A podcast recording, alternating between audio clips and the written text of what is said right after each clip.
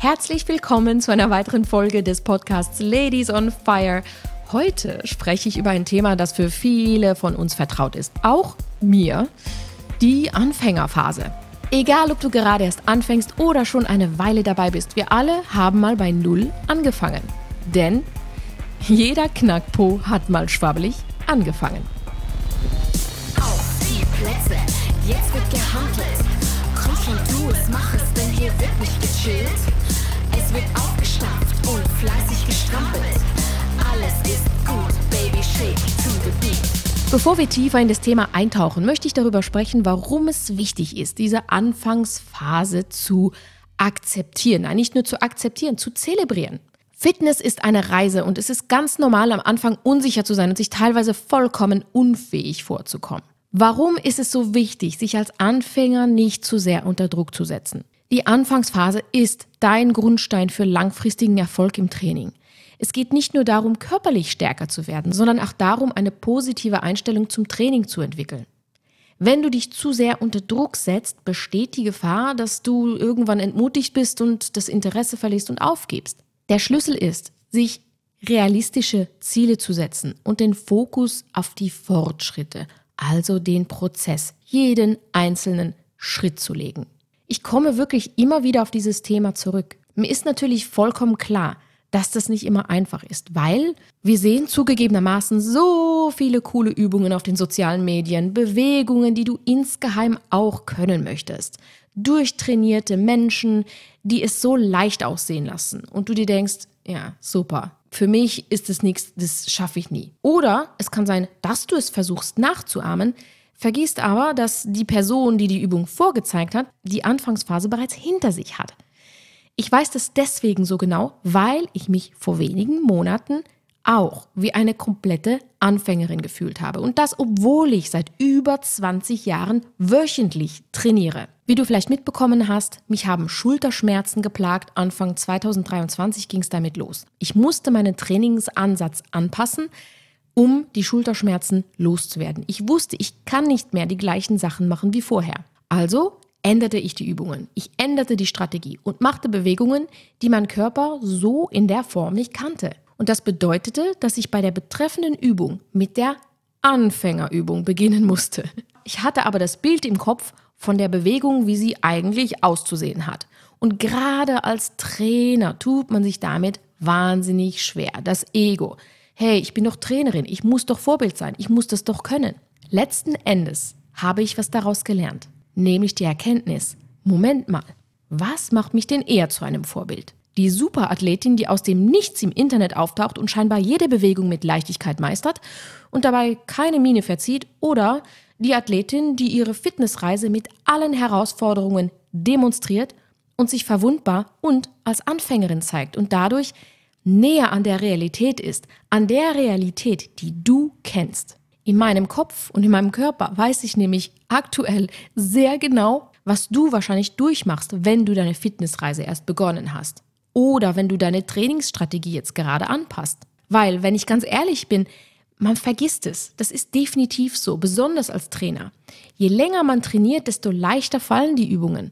Das, was früher eine Herausforderung war, wird irgendwann zum Warm-up und du tust dir schwer, dich in andere hineinzuversetzen, die noch nicht so weit sind. Ich wette, wenn du Trainerin oder Trainer bist, dann nickst du gerade, weil wenn wir ganz ehrlich sind, es ist genau so. Kurzum, beginne mit den einfachen Übungen. Perfektioniere die einfachen Übungen. Wirklich.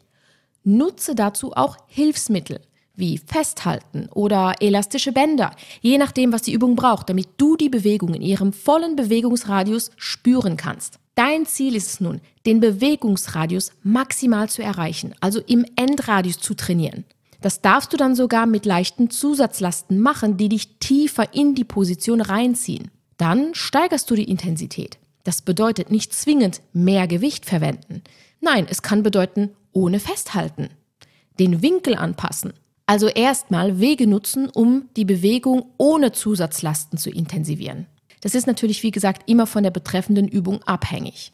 Erst wenn du das gemacht hast, wenn du die Bewegung perfektioniert hast, wenn du sie im vollen Bewegungsradius durchführen kannst, wenn du dich nicht mehr festhalten musst oder wenn du dich nicht mehr entlasten musst, dann kannst du Zusatzlasten, Handgewichte, Langhantel oder ein stärkeres oder leichteres Widerstandsband verwenden.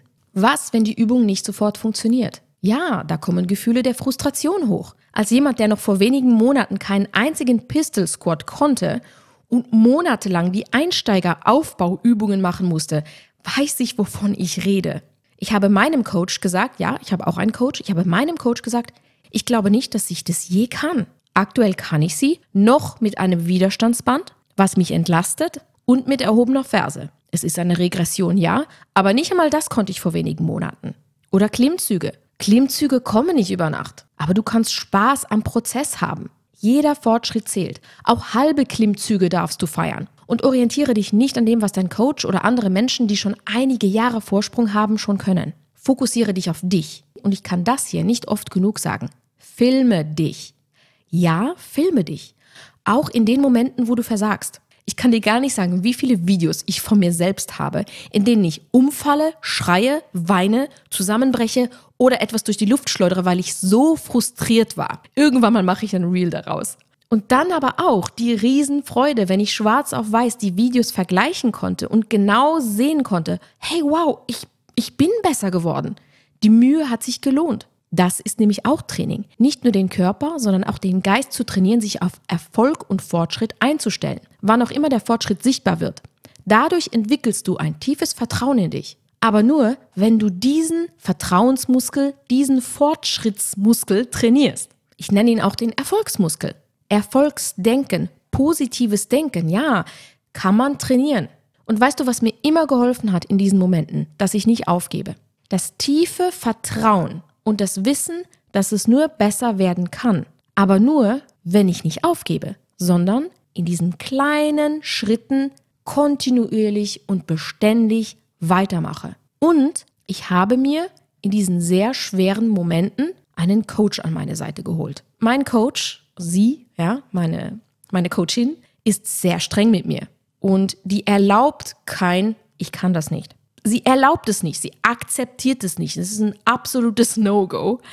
Und es hilft mir so sehr, voranzukommen. Manchmal, wenn ich kurz davor bin, alles hinzuschmeißen und mich ins Bett zu legen, weil mein Pistol Squad an dem Tag halt einfach nicht gut ist, dann halte ich meistens kurz inne und überlege mir, okay, was würde dein Coach jetzt zu dir sagen? Was würde sie jetzt zu dir sagen? Und dann mache ich meistens weiter, weil ich genau weiß, wie sie dastehen würde neben mir, wie ihre Energie wäre, wie ihr Blick wäre und was sie sagen würde. Mir reicht schon die Vorstellung, dass sie neben mir steht und mich anschaut und ich mache weiter.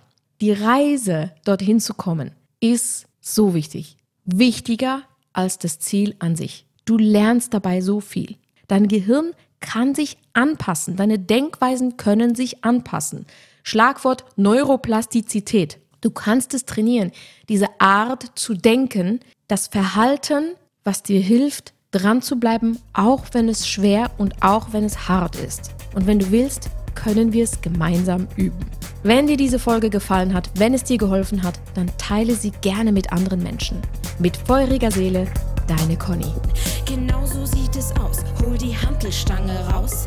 Und dann legen wir auf. Und dann wackelt das Haus. Der Bizeps steht links unter Strom, die Hantel wird zum Mikrofon, der Schweiß, der rinnt, das T-Shirt klebt, wie das. Doch glatt die Stimmung. Geht. Auf die Plätze, jetzt wird gehandelt. Komm schon, tu es, mach es, denn